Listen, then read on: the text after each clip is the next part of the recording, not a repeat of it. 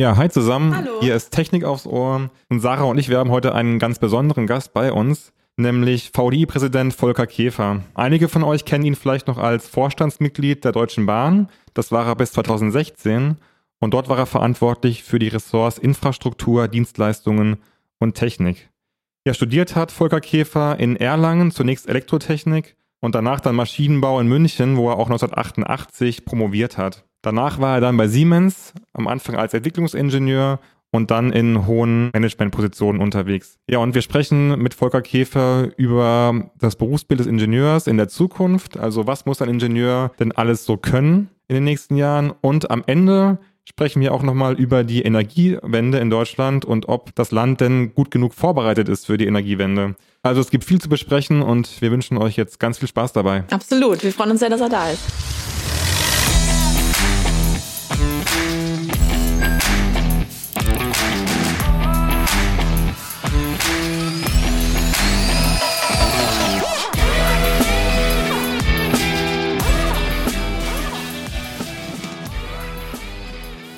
Spricht da jetzt eben von davon, dass der Ingenieurberuf irgendwie im Wandel ist durch die Digitalisierung. Ja. Was glaubt ihr denn, welche Kompetenzen braucht denn ein Ingenieur von morgen? Also es, ich würde da gerne den Bogen ein bisschen weiterspannen. Es gibt bei einem, einem Ingenieur immer zwei Aspekte. Das eine ist ein fachlicher und das andere ist ein persönlicher und vielleicht, wenn Sie so wollen, gesellschaftspolitischer. Und gucken wir mal auf beide. Was ändert sich fachlich? Es ändert sich fachlich an vielen, vielen Stellen was. Ich will Ihnen das an ein oder zwei Beispielen verdeutlichen. Als ich an der Hochschule war, gab es die Möglichkeiten, die modernen Möglichkeiten der Rechentechnik noch nicht. Also haben wir viel mit Dampftafeln gerechnet, mit Rechenschieber. Wir haben versucht, oldschool richtig oldschool. Wir haben versucht, analytische Lösungen für Differentialgleichungssysteme irgendwie zu entwickeln, vielleicht auch eine näherungsweise Lösung, aber es sollte eine analytische Lösung sein, weil Iterationsverfahren zu dem Zeitpunkt eigentlich nicht im Zentrum des Interesses standen. Es gab keine, keine Rechenkapazität, um die irgendwie anzuwenden.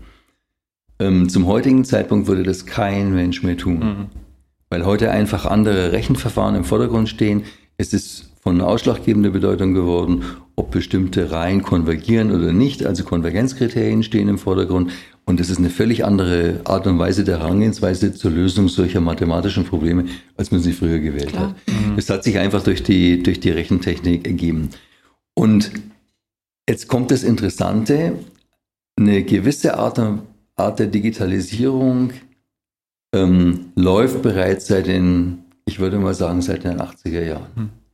Weil es damals Rechner gab und weil man schon zu dem Zeitpunkt versucht hat, diese Rechner einzusetzen zur ähm, Prozessdigitalisierung, ähm, zur Unterstützung von bestimmten Berechnungen und so weiter und so weiter. Das ist alles nicht so wahnsinnig neu. Das ist 30, 40 Jahre alt, hat sich immer weiterentwickelt und so weiter. Ähm, das ist Digitalisierung so, wie sie einfach über Jahrzehnte hinweg schon gelaufen ist. Aber was ist dann heute neu? Und heute neu ist nach meinem Dafürhalten, dass mittlerweile die Speicherkapazität und die Prozessoren so schnell, so billig und so miniaturisiert sind, dass ich ganz andere Datenmengen in einer endlichen Zeit verarbeiten kann. Und damit werden plötzlich Dinge möglich, die früher nicht so ohne weiteres möglich war. Wo man früher in der Digitalisierung versucht hat, im Rechner eine analytische Lösung nachzubilden, kommen jetzt bei der künstlichen Intelligenz immer mehr Verfahren, die eigentlich nach dem Thema Mustererkennung funktionieren. Und das ist eine völlig andere Art und Weise der, des Herangehens an bestimmte Probleme. Das heißt, da, wo man in der Vergangenheit versucht hat, irgendwie eine exakte analytische Lösung zu bestimmen, versucht man heute aus bestimmten Inputs und Ergebnissen der Vergangenheit zu lernen und daraus Modelle, aus diesem Lernen Modelle zu zimmern, die in der Lage sind, für die Zukunft richtige Entscheidungen vorzuschlagen. Und das ist auch wiederum eine völlig andere Art und Weise, damit umzugehen. Anwendung findet es beispielsweise äh, in bestimmten Bereichen der Technik, wo ich kenne konkrete Beispiele, wo man versucht, aus Beschleunigungsaufnehmern, die man unter Weichen äh, im Bahnbereich montiert, Rückschlüsse zu ziehen darauf, ob die Weiche in Ordnung ist oder ob sie nicht in Ordnung ist, was für Züge da gerade drüber fahren und so weiter. Und das passiert alles nicht mehr exakt analytisch, sondern über Mustererkennung. Und das ist schon faszinierend, was da möglich wird. Mhm.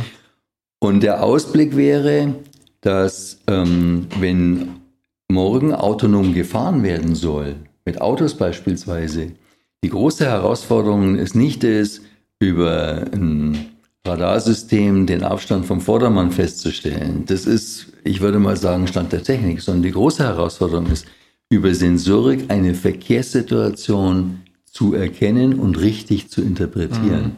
Und das ist auch wieder Mustererkennung.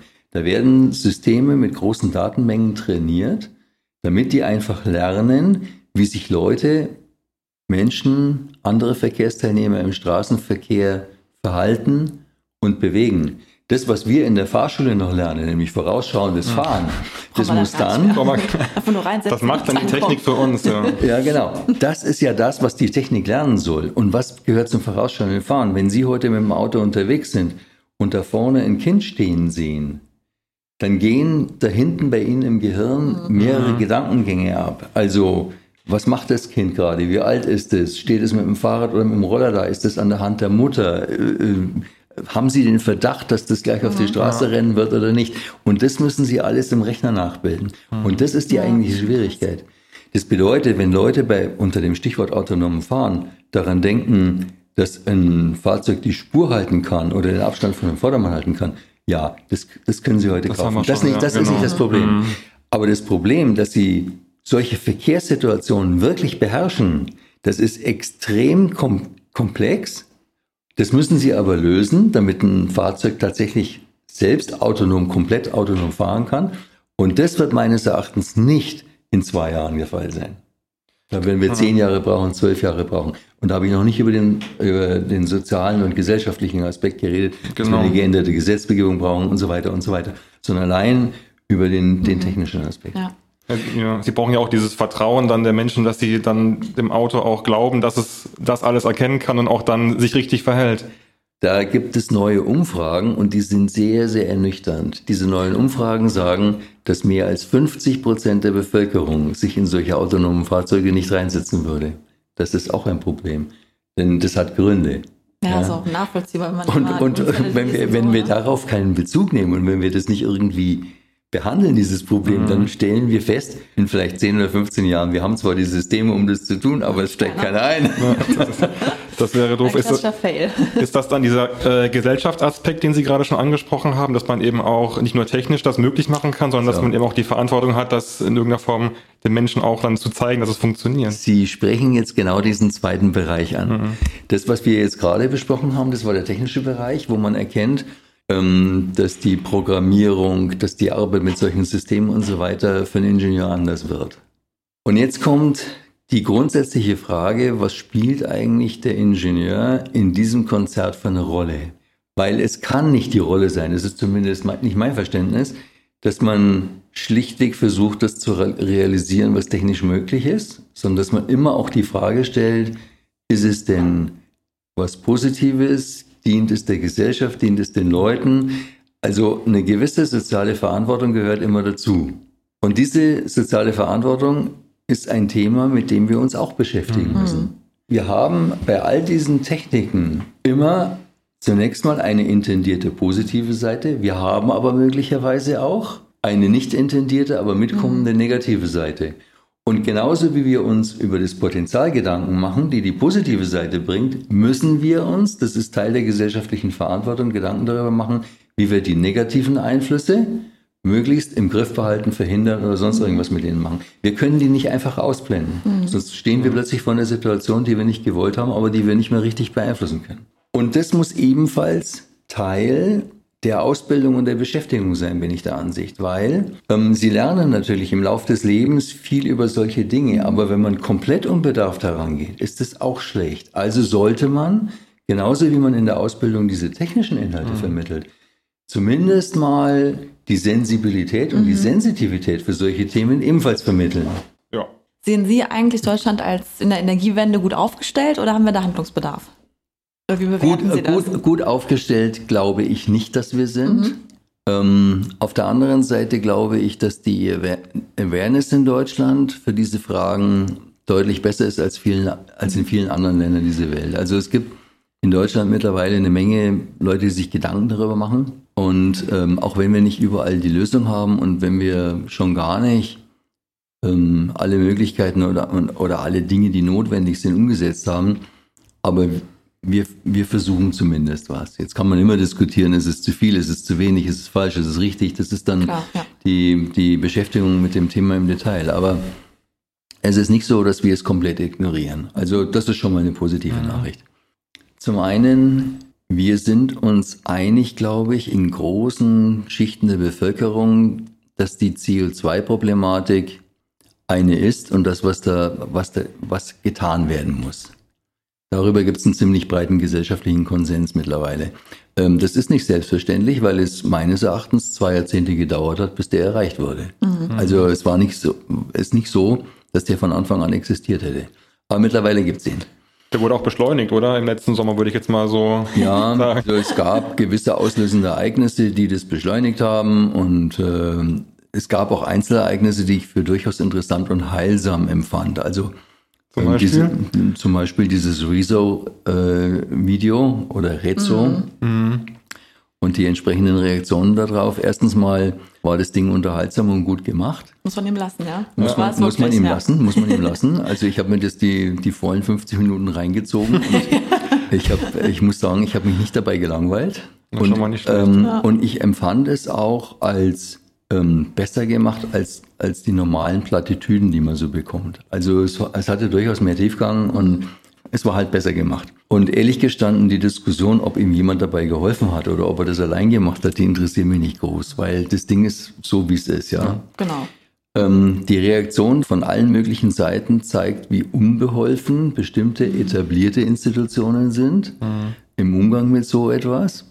Also weder das Übermitteln von zehn Seiten Papier und Stellungnahme oder ein Vier-Minuten-Video, was man auf die Schnelle hinterherdreht oder so, ähm, war offensichtlich die richtige Antwort. Und was es auch zeigt, ist, ähm, dass das, was äh, da zusammengestellt wurde, viele Leute doch ins Herz getroffen hat. Mhm. Übrigens, was mich ein bisschen amüsiert hat, war, das Video hatte ein paar wenige hunderttausende Aufrufe zu Zeiten, als es, als es losging und wie dann öffentlich darüber diskutiert wurde, ist diese Zahl hochgeschnellt. Ja, ich weiß nicht, was am Schluss, ja. Schluss 15 bis 20 Millionen Klicks oder so waren. Ähm, das heißt also auf gut Deutsch, in dem Versuch zu sagen, ähm, das ist alles nicht so, äh, hat man es eigentlich noch mehr gehalten. Genau. ich glaube, dieser unbeholfene, unbeholfene Antwortversuche ja, der Politik hat dazu geführt, dass es genau. wahrscheinlich immer mehr geklickt wurde und vor allem auch äh, oft in den Medien gezeigt wurde, einfach auch und drüber genau. gesprochen wurde. Also den einen Punkt hätten wir mal abgearbeitet, dass wir sagen, okay, die Awareness existiert und es muss was getan werden. Und jetzt ist die große Frage, was muss getan werden? Jetzt hat man vor kurzem die Energiewende eingeleitet, die dazu geführt hat, dass deutlich mehr Windenergie und Sonnenenergie produziert wird und deutlich weniger fossile Energieträger. Da stellt sich schon die Frage, ob dieser Wandel gut gemanagt war. Also ähm, der gleichzeitige Ausstieg aus Braunkohle, und Kernenergie bedeutet eigentlich, dass wenn wir das komplett machen würden, ähm, wir ab einem bestimmten Zeitpunkt abhängig sind von Stromimporten. Mhm. Und wo dieser Strom wiederum herkommt, das wissen wir heute nicht so genau. Aber wir wissen, dass zwei Dinge passieren. Möglicherweise geraten wir damit in, in Abhängigkeiten, die wir nicht wollen. Und zweitens importieren wir möglicherweise Strom, der, der so erzeugt wird, wie ihn wir ihn nicht erzeugen mhm. wollen. Das ist heute noch nicht vernünftig geklärt, ganz zu schweigen davon, dass nicht vernünftig geklärt ist, wie wir ähm, das Ganze am Ende äh, finanzieren, abwickeln, wie wir den Strom transportieren. Die Stromtrassen, über die mal geredet worden ist, die stehen immer noch nicht. Mhm. Und wie lange dauert es noch bitte, bis die stehen? Und wenn wir bis 2030 deutlich im CO2 äh, Ausstoß runterkommen wollen, dann brauchen wir Stromtrassen, weil dann wird an der Nordsee im Wesentlichen durch Wind äh, Energie produziert. Und wenn ich im Süden im Wesentlichen die produzierenden Gewerbe habe, muss ich irgendwie den Strom darunter bringen. Ja. Und dann nutzt es nichts, dass ich im Norden Windräder aufstelle und dann keine ja, Strommassen habe und, und dann und den Strom nicht runterbringe. Ja. ja. Also das sind bestimmte Dinge, die, die da schlichtweg noch fehlen. Und Wir haben in einer gewissen Weise ein paar technische Dinge zu lösen, aber wir haben auch ein paar marktwirtschaftlich, marktwirtschaftliche Dinge zu lösen, die politisch, teilweise ordnungspolitisch gelöst werden müssen, teilweise müssen sich Firmen darauf einstellen. Mhm. Da glaube ich, sind wir heute noch lange nicht am, am Ende aller Dinge, die wir tun müssen. Mhm. Also da ist noch vieles offen. Deswegen gut aufgestellt, na, ich weiß nicht. Eine Nachfrage, ist das nicht irgendwie paradox? Weil Sie sagten gerade, es gibt diese Awareness, also die Leute möchten ja. raus aus der Kohle. Auf der anderen Seite aber wehren sich alle mit äh, Händen und Füßen gegen Windkraftanlagen, die zu nah an ihren Häusern dran mhm. sind. Also ja. da ist ja irgendwie, da stimmt es ja noch nicht so richtig. Dieses Awareness, aber auch äh, die Umsetzung. Ja, aber das ist ein typisches Phänomen. Das ist mir zum ersten Mal begegnet und bewusst geworden, als Gerhard Schröder im Versuch, die Sozialsysteme der Bundesrepublik Deutschland zu reformieren, mal gesagt hat, wenn ich heute der Bevölkerung erkläre, dass die Rente in Zukunft aufgrund der demografischen Entwicklung nicht mehr reicht, sagt jeder, ja, ich habe das verstanden. In dem Moment, wo ich anfange, an irgendeiner Stelle etwas zu verändern, um sie zu finanzieren, schreit jeder, nein, bei mir nicht. Mhm. Und das hier ist genau das gleiche ja, Phänomen. Die Leute cool, haben ne? verstanden, dass wir nicht Ewigkeiten weiter CO2 in die Luft pusten können. Und in dem Moment, wo sie selber betroffen mhm. sind durch irgendwelche Maßnahmen, schreien sie, zu 80 Prozent jedenfalls, mhm. bei mir nicht. Und dieses Phänomen kriegt man nicht weg. Ja? Und am Ende geht es darum, dass wir Kompromisse finden, wo bestimmte Leute überhaupt nicht betroffen sind und andere massiv betroffen sind. Daran glaube ich nicht. Es werden in Zukunft wahrscheinlich alle mehr oder weniger betroffen sein. Es geht darum, dass wir die günstigste Lösung finden. Mhm. Also das Ziel nicht aus den Augen verlieren, aber eine Lösung finden, die halt unterm Strich alle leben lässt. Ja, mhm. Darum geht's im Grunde genommen. Und das ist politisch ist das nicht einfach. Ja, das ist sehr schwierig, ich wollte gerade sagen. Das ist schon sehr schwer, das dann so hinzubekommen. Ja, es ergibt sich damit ein interessantes Problem in der Bevölkerung, dass nämlich die Spannungen zunehmen. Ich war vor kurzem persönlich betroffen bei einigen Protestaktionen, die in Berlin gelaufen sind, wo Leute schlichtweg Straßenkreuzungen blockiert haben und damit den, den Verkehr lahmgelegt haben in, in der Hauptstadt. Fridays for Future Demonstration? Ja, das war nicht Fridays for Future selbst, sondern es gibt einen etwas militanteren Ableger, okay. der aktivistischer ist und äh, da ähm, mehr macht.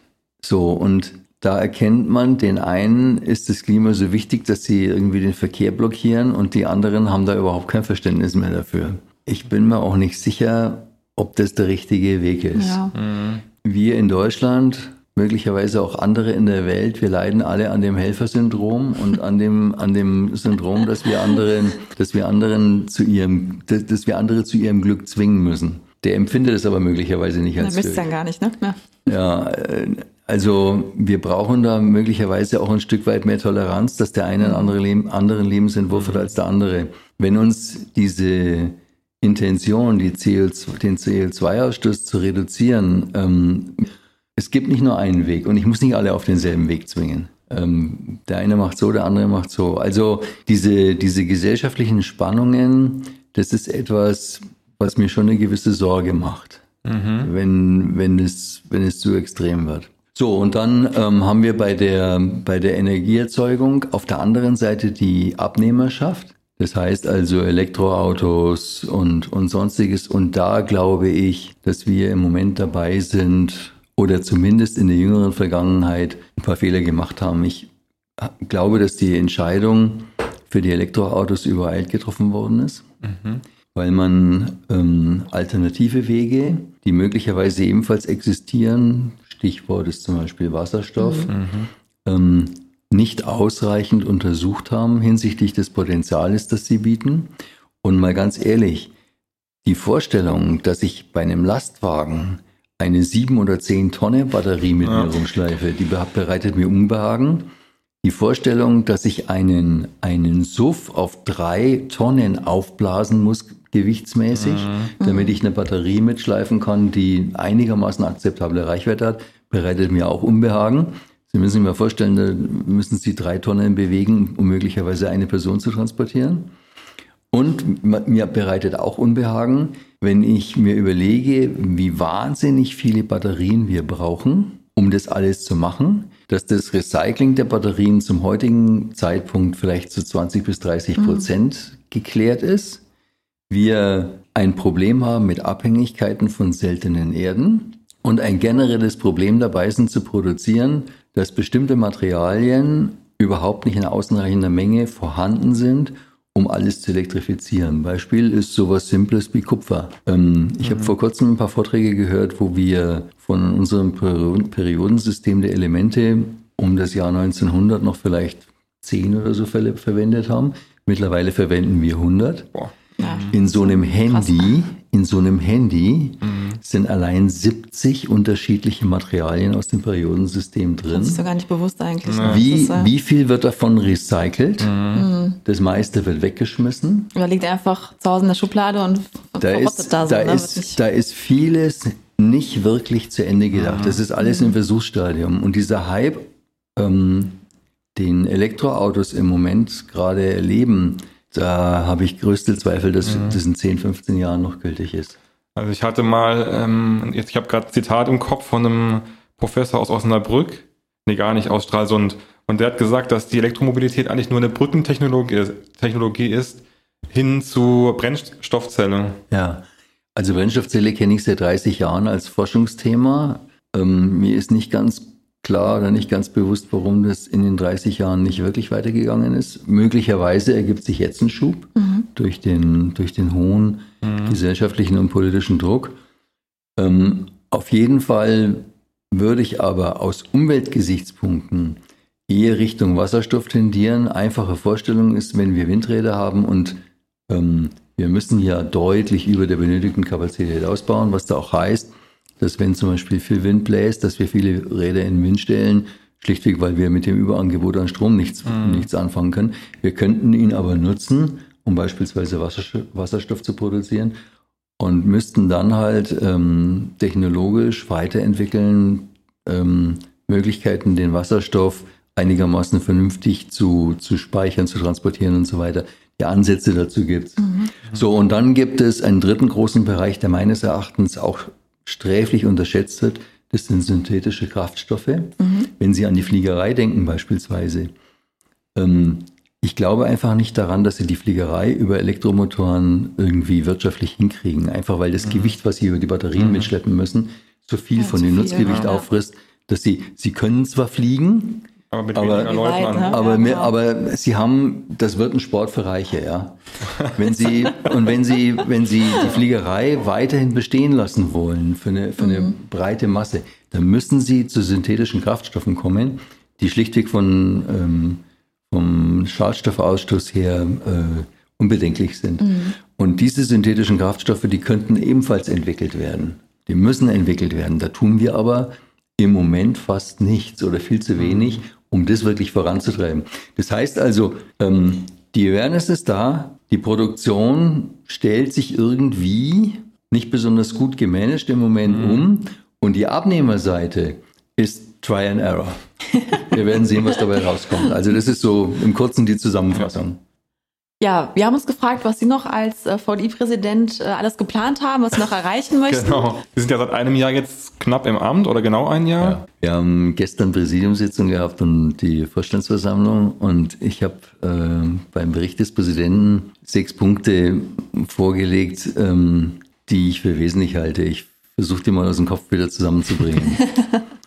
ähm, der erste Punkt war, der VDI ist ein, ein tolles Unternehmen, ein, ein, ein, wirklich guter Verein und es macht sehr viel Spaß, dafür zu arbeiten. Einfach weil wir nicht als Lobbyverein für Industrie tätig sind. Mhm. Wir fühlen uns der Technik und der Physik verpflichtet. Ähm, die, die Leute, die dort mitarbeiten, die sind alle sehr ähm, seriös und, und integer. Ich habe noch keinen ähm, kennengelernt im VDI, wo ich gesagt hätte, also mit dem willst du aber nichts zu tun haben. Insofern alles, alles, alles, alles, gut, alles gut. Äh, ist, ein, ist wirklich ein guter Verein. Das war der Punkt Nummer eins. Der Punkt Nummer zwei ist, wir müssen nach außen ein bisschen lauter werden. Mhm. Es waren in der jüngeren Vergangenheit sehr viele unsachliche Diskussionen, teilweise auch unter falschen Voraussetzungen. Und, äh, Was meinen Sie da genau?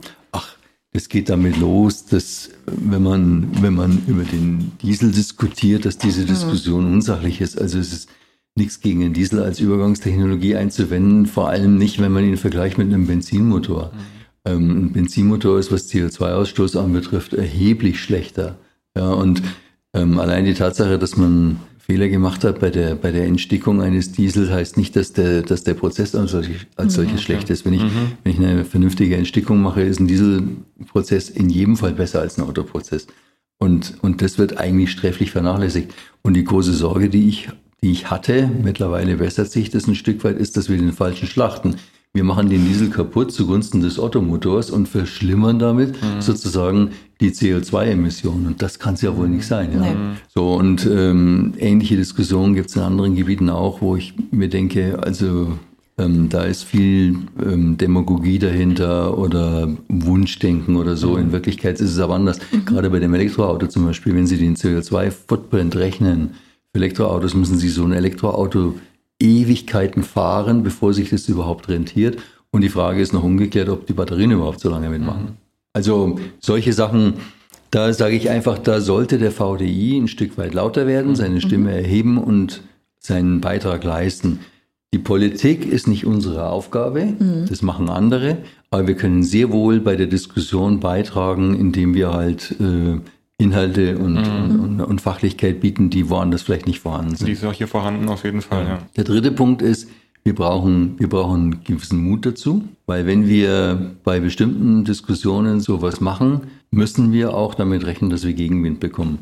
Wenn wir zum Beispiel solche Studien vorstellen, ähm, finden das nicht Find alle Professoren gut. Genau. Und wenn wir sagen, der Diesel ist besser als der Benziner, finden das auch nicht oh, alle gut. Gibt es aber auch einige ja. Meldungen dann, ja. Das, ähm, das ist, ist nun mal so. Also es gibt keine Demokratie, die hundertprozentig immer das hinter stimmt. irgendwas stehen würde. Also müssen wir auch den Mut haben, uns da in die Öffentlichkeit zu stellen und zu sagen, okay, wenn du eine andere Meinung hast, du kannst sie äußern, das ist mhm. Wesen unserer Demokratie, mhm. wir leben damit, ja. Ähm, das vierte ist, wir müssen innerhalb des VDIs, um all das zu machen, schneller werden und müssen an manchen Stellen ein, ein Stück weit die Prozesse verändern. Wir haben dazu einige vielversprechende Ansätze geschaffen. Es werden zu bestimmten Themenbereichen Kurzstatements zusammengestellt, mhm. die im VDI zur Verfügung stehen, wenn jemand mal wissen möchte, was haben wir eigentlich für eine Meinung dazu oder mhm. dazu ah, ja, oder super. dazu. Mhm. So dass da irgendwie eine gemeinsame Basis erstellt wird. Da ist der Herr Appel mit, mit äh, seinen Leuten im Moment sehr aktiv.